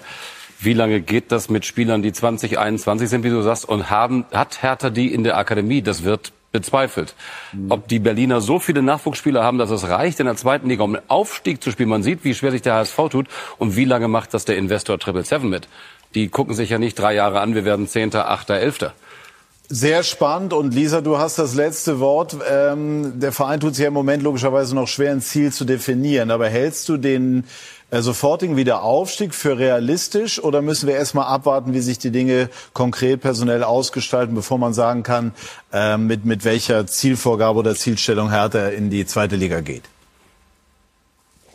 Ja, ich will jetzt noch gar keine Prognose abgeben, denn wir kennen den Kader noch nicht. Und das ist genau das, was die Runde auch gerade sagt. Ne? Du brauchst halt eine Mischung aus erfahrenen Spielern und jungen Spielern. Und das ist halt die Kunst jetzt für Benny Weber, für Zecke Neuendorf, das irgendwie hinzubekommen. Das wird eine Monsteraufgabe, vor allem weil sie halt nicht die finanziellen Mittel dafür haben. Und da bin ich sehr, sehr gespannt. Ähm, natürlich ist der Wiederaufstieg ein Ziel. Das muss auch ein Ziel sein, wenn du aus der Bundesliga absteigst als so ein großer Traditionsverein. Aber ich bin da nicht ganz so optimistisch, ähm, Stichwort HSV, aber wir schauen uns den Kader an und dann werden wir sehen. Übrigens noch eine kleine Anekdote von heute zu Paul Dardai. Er hat sich heute das U23-Spiel angeschaut gegen Chemnitz. Ich saß noch am Trainingsplatz, wir haben noch geschaltet und er kam vorgefahren, hat gefragt, was wir denn noch hier machen würden. Es würde doch kein Training stattfinden. Ich habe gesagt, ja, wir schalten noch. Gibt ja hier gerade viele Themen. Und wie sieht's äh, bei Ihnen aus? Und er sagt, es muss ja weitergehen. Ich gucke mir jetzt die U23 an. Also vielleicht auch ein kleiner Wink schon für die Zukunft von Paldada, dass er sich da den ein oder anderen Spieler noch mal genauer anschaut für die nächste Saison. Ich glaube auch, äh, Hertha BSC würde keinen Fehler machen, den Urhertaner und den harten Arbeiter Paul Dardai äh, weiter am Ruder zu lassen. Aber das werden wir nicht entscheiden. Dankeschön, Lisa de Reuter, für die Eindrücke, für die Informationen rund um Hertha BSC. Vielen herzlichen Dank. Herbert, kurz abschließend, Dardai, wenn Sie jetzt bei Hertha in der Verantwortung stünden, wäre das Ihre Wahl? Ich bin mir nicht sicher. Ich würde auf jeden Fall Dardai ganz eng an die Mannschaft binden. Ich würde ihn unbedingt äh, in, eine, in eine wichtige Position bringen. Ob ich ihn zum Cheftrainer machen würde, Äh, das ist sicherlich die schönere Geschichte, es ist auch die, die liebevollere Geschichte. Äh, aber ich könnte mir vorstellen, äh, dass ich doch das nicht machen würde. Warum? Nicht? Weil er sehr, sehr eng ist und weil er sehr vertraut ist und weil ich glaube, hier muss es ein, hier sollte es einen neuen Impuls geben. Dada behalten, das sagte ich ja schon, um jeden Preis. Er ist wichtig und er ist gut, aber ich würde vielleicht einen Neuanfang in diesem Falle doch bevorzugen. Aber ich bin nicht eng genug dran, um das alles beurteilen zu können. Aber erfahren genug, um diese Einschätzungen abzugeben. Wenn es ganz wichtig ist, sonst machen wir Schalke und, Her äh, Schalke und Stuttgart. Komm, dann machen wir, machen wir hier den, den äh, äh, Haken sozusagen dahinter. So ganz einig sind wir nicht bei Paul Dardai. Ähm, Sandro Schwarz war auch der Versuch, einen neuen Impuls zu setzen. Hat nicht funktioniert. Wie auch immer, äh, gibt es verschiedene äh, Blickwinkel. Wir schauen gleich auf äh, Schalke, auf den VfB Stuttgart. Und da ich nichts anderes gehört habe, gehe ich davon aus, dass Borussia Dortmund weiterhin führt beim FC Augsburg. So ist es. Das ist doch was. Ne? Gleich geht's weiter bei SK90, die Fußballdebatte.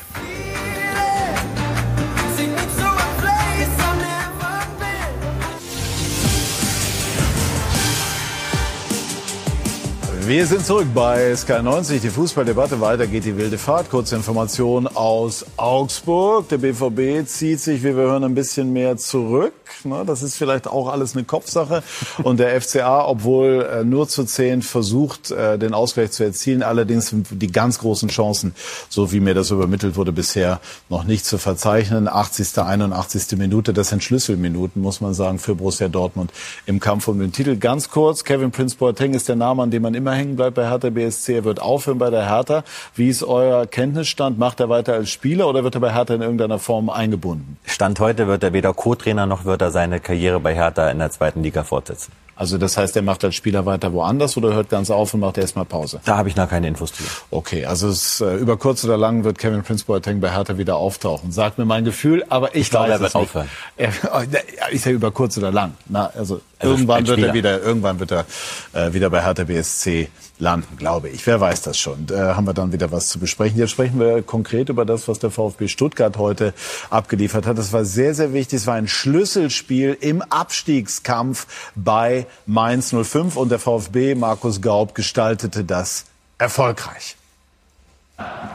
Der VfB Stuttgart gewinnt mit 4 zu 1 in Mainz und geht auf Platz 15 in den letzten Spieltag. Mainz in Rot und Weiß war in der 23. Minute mit 1 zu 0 in Führung gegangen. Ingwertsen aus der Ecke heraus mit der Führung, aber vier Minuten vor der Pause nach Super Solo von Silas und der unfreiwilligen Vorlage von Fernandes ein Traumtor von Endo zum 1 zu 1. Halbzeitstand in der zweiten Hälfte, 64. nach der Ecke VfB ist es Girassi mit der Führung für Stuttgart in der 78. schließlich Führig, der eingewechselt worden war mit dem 3 zu 1.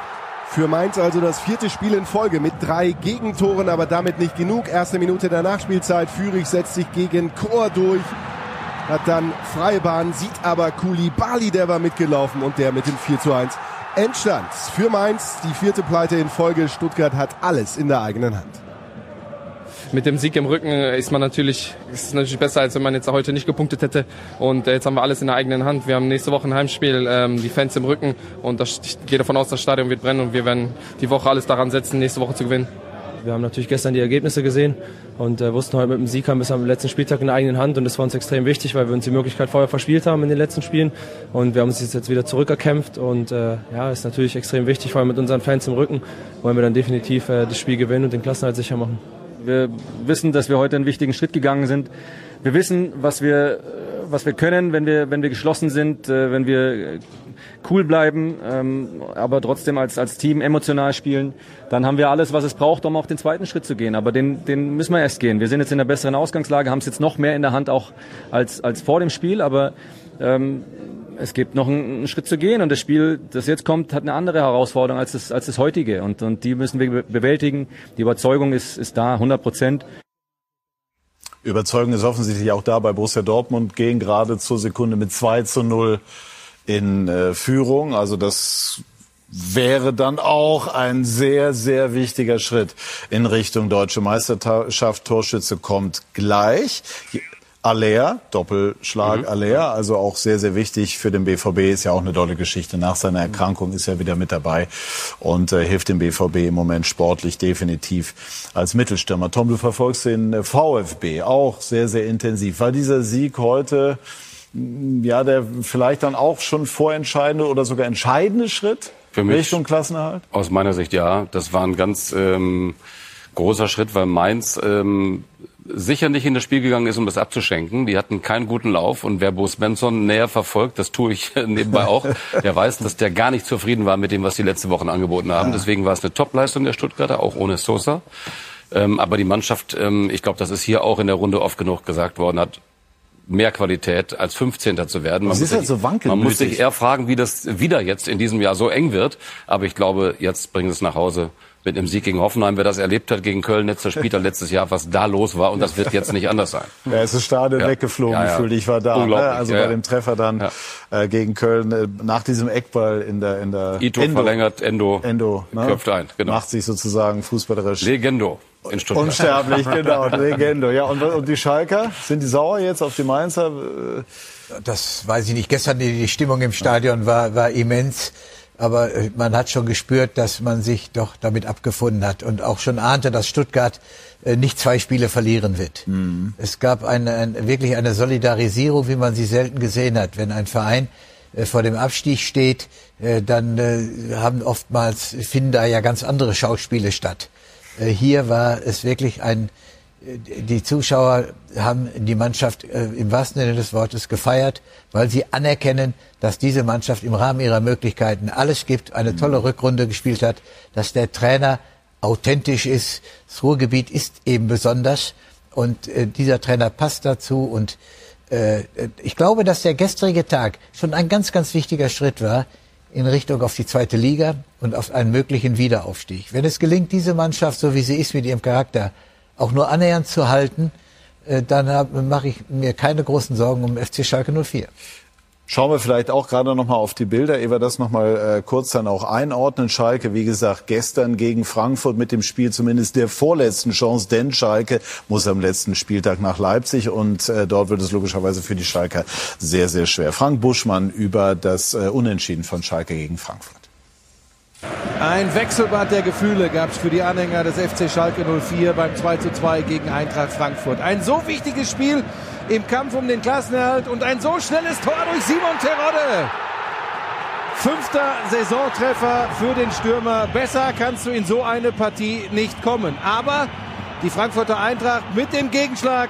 Daichi Kamada und ein dicker Bock von Schwolo im Schalker Kasten. Vorausgegangen war dieses Foul von Lenz an Brunner. Schiedsrichter Schlager ließ allerdings laufen, korrigierte sich nicht.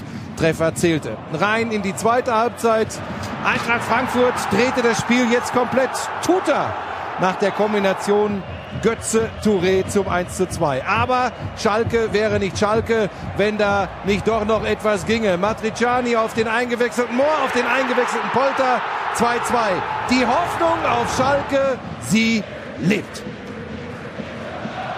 Fans glauben natürlich bis zum bitteren Ende an ihre Mannschaft. Sie haben es auch schon häufig bewiesen. Ähm, wie haben Sie die heute erlebt, diese Atmosphäre hier?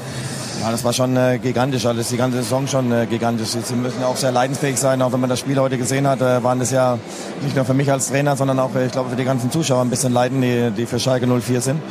Und ähm, sie müssen noch einmal leiden in, äh, in Leipzig. Wir werden versuchen, äh, da was ja, was zu erreichen, was uns keiner oder was wenige uns vielleicht zutrauen. Und dann schauen wir mal, ob das reichen sollte. Und ich habe ja gesagt, vielleicht ähm, wird es dann auch die Relegation, die wird man dann auch mitnehmen. Aber jetzt ähm, müssen wir erstmal das Spiel analysieren, schauen, dass die Jungs sich regenerieren und dann bereiten wir uns auf Leipzig vor. Also ein Punkt äh, könnte reichen für Schalke in Leipzig für die Relegation, wenn Bochum hoch verlieren sollte mit zwei Toren oder mehr, wenn ich es richtig im Kopf habe. Also ist vorstellbar. Heribert geht schon eigentlich davon aus, dass Schalke absteigt. Wie siehst du es, Didi? ja, er hat sie abgesungen, der Heribert. ähm, also ich, ich traue denen Wobei es nicht so zum Lachen ist für die Schalker Fans. Also nein, nein, absolut. Ich stehe nicht, im, ja. steh nicht im Verdacht, kein Schalker Fan zu sein, zumal ich auch Mitglied. Nein, weil ich jetzt gelacht habe. Also nicht, ja. dass das jetzt falsch rüberkommt. Also es ist für Schalke eine doofe Situation. Nee, ja, klar. Sie hatten ja neun Punkte, glaube ich, äh, zum Start der Weltmeisterschaft, haben Großartiges geleistet. Ich traue Ihnen alles zu. Ich glaube, dass ähm, das Resultat in München gestern Abend war ein Geschenk für Schalke. Mhm. hätte Leipzig gewinnen müssen gegen Schalke am letzten Spieltag, um sich für die Champions League zu qualifizieren. Hätten sie sie geschlagen? Jetzt müssen sie nicht. Jetzt sind sie qualifiziert. Spielen aber Pokalfinale, geht's ja, um aber die Plätze? äh, Da wird, da wird sich keiner mehr anbieten nächste Woche. Also ich glaube nicht, dass sich, äh, ich glaube, dass der Marco Rose äh, sehr wohl seine Formation, wenn sich keiner verletzt fürs Pokalfinale, weiß, äh, er wird wahrscheinlich nicht zu viele Wechsel machen, weil da geht es auch um die Integri- Integrität der, äh, des Spiels und der Liga. Ähm, aber ich glaube, es gibt ihnen eine sehr viel größere Chance, was mitzunehmen. Und die Relegation ist noch drin. Ich halte es nicht für ausgeschlossen, dass die da hinfahren. Die werden wieder das halbe Stadion in Blau-Weiß haben, ähm, dass sie dort gewinnen. Und dann würde das natürlich die Sache richtig ähm, eng machen. Ähm, wenn jetzt die Augsburger verlieren, da kann möglicherweise auch noch was gehen. Also ähm, ja. Und die Stuttgart haben gegen Hoffenheim auch noch nicht gewonnen. Man kann natürlich sagen, Genau. bei Hoffenheim sind durch, okay, aber können dann so gesehen noch wieder frei Also für mich sind sie noch nicht Matarazzo kommt zum Ex-Verein. Ne? Mhm. Also Tom? Sehr beliebt bei den Fans. Vielleicht will er sich äh, diese gute Beziehung auch nicht zerstören beim VfB Stuttgart. Ähm, ja, es, es gilt anzuerkennen, was die Schalke geleistet haben. Ich habe da die Situation vor drei Wochen wesentlich ähm, schlechter gesehen für Schalke. Ähm, ich hätte denen eine Leistung wie gegen Mainz, wie in Mainz nicht zugetraut, ehrlicherweise. Aber da war, das war richtig gut. Und jetzt schauen wir, wie Didi sagt. Dadurch, dass Leipzig äh, durch ist, kann man nichts ausschließen. Aber was Thomas Reis da in der Rückrunde veranstaltet hat, ist äh, aller Ehren wert. Dem ist nichts hinzuzufügen. So wenig wie die Bayern die Meisterschaft verdient haben, umso mehr hat Schalke den Klassenhalt verdient. Ähm, und ich traue es ihnen zu. Ich habe im Gefühl, dass Schalke das irgendwie packt, weil äh, die Bundesliga braucht dieses Stadion, braucht diese Kulisse, braucht die Stimmung und braucht Schalke. Die äh, Leipziger haben wir eben gehört, also sind durch, haben das Saisonziel erreicht. Was, was bedeutet das nach deiner Einschätzung? Das, was Didi gesagt hat, ich habe gestern noch mit äh, Dani Olmo sprechen können und habe ihn gefragt, äh, ob sie denn da jetzt nochmal Gas geben gegen Schalke. Hat er gesagt, ja, machen wir schon so ein bisschen, aber also ich glaube auch, die werden jetzt nicht mit 200 km/h da nächste Woche auflaufen, weil ich glaube, sie haben jetzt schon im Kopf das Pokalfinale. Ich wünschte mir so sehr, ihr hättet recht. aber es können sich die Leipziger auf der anderen Herzen. Ja, aber es können sich die Leipziger auf der anderen Seite auch nicht leisten. Ne? Nur, man muss schon, Herbert, sagen, also wenn man sieht, wie viele Spiele Schalke in dieser Saison, vor allem in der Rückrunde, noch irgendwie auf seine Seite gezogen hat, dann ist das doch auch in Leipzig nicht unmöglich. Warum sind Sie denn da so pessimistisch? Ja, das ist, Es ist am letzten Spieltag nicht auszuschließen, lass Schalke da in Führung gehen. Ja? Dann ist auf einmal Druck auf Bochum und deswegen... Oder auf Stuttgart. Oder auf Stuttgart, das genau. weiß ja kein genau. Ja. Ja, ja, gut, aber die Bochum anderen, gegen Leverkusen. Ne? Mhm. Aber auch, es müsste schon alles zusammenkommen. Bochum müsste dann ja auch also verlieren. Also von daher, ich wünschte, ich wünschte, ihr hättet recht. Allein mir fehlt der Glaube. Punkt aus. Aber Reis kann zaubern, weil Reis hat aus äh, Terodde einen treffsicheren Bundesliga-Torschützen gemacht. Und das hat noch keiner geschafft. Das heißt also, Sie vermuten Bochum in der, äh, ja doch Bochum in der Relegation Ja, wahrscheinlich. und Stuttgart schafft es auf direkten Stuttgart Wege. wird äh, Hoffenheim schlagen. Das, das glaube ich einfach. Äh, Bei Hoffenheim wird ein, äh, vermute ich, ein Abfall äh, der Spannung und äh, Stuttgart hat Qualität. Äh, Ist von äh, denen, die im unteren Bereich stehen, also im Abstiegskampf sind, ist es die äh, doch die spieltechnisch äh, beste Mannschaft nach meiner Einschätzung. Und äh, da brennt nichts mehr an, aus meiner Sicht. Mit einem sehr guten Draht, den Sebastian Hoeneß sehr schnell zu, zu der Mannschaft entwickelt hat. Also auch nicht so einfach. Labadia nachzufolgen und eigentlich sofort die Ergebnisse bringen zu müssen. Aber er hat sie gebracht, sofort, ab dem ersten Spiel. Kleines Tief zwischendurch überwunden. Deswegen bin ich, was Stuttgart angeht, äh, sehr zuversichtlich, dass die das packen. Wo Herbert äh, bei uns ist, lange Jahre bei Eintracht Frankfurt, Vorstandsvorsitzender. Was sagen Sie denn zu der bevorstehenden Trennung von Oliver Glasner? Können Sie das nachvollziehen? ist überraschend. Ist überraschend, denn äh, Oliver Glasner ist ein äh, äh, Erfolgstrainer und äh, auch wenn die Mannschaft äh, inzwischen ist es ja so, dass durch die Erfolge von Glasner den Sieg in der Euroleague und äh, Platz, plötzlich der neunte Platz nicht mehr in Frankfurt zur Zufriedenheit führt. Das ist eine Fehleinschätzung. Es ist eine tolle Leistung, auch Neunter zu werden für die Eintracht in der Genese. Ich bin zwar auch mal Sechster geworden mit mit mit äh, Armin Fee und oder mit äh, Funkel, den internationalen Fußball. Das gab es immer mal, aber tendenziell ist dieser Platz im ersten in der ersten Hälfte der Bundesliga ein Erfolg. Das wird in Frankfurt, warum auch immer, nicht mehr so äh, hoch bewertet. Also heißt eine Überraschung?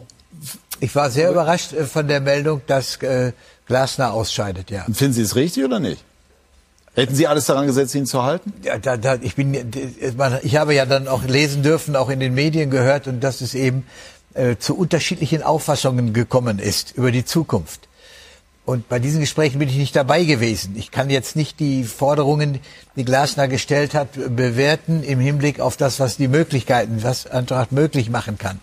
Äh, das ist eben sehr, sehr schwierig. Diese Gespräche haben eben ergeben, dass man äh, unterschiedliche Auffassungen hatte. Und dann gibt es eine Trennung.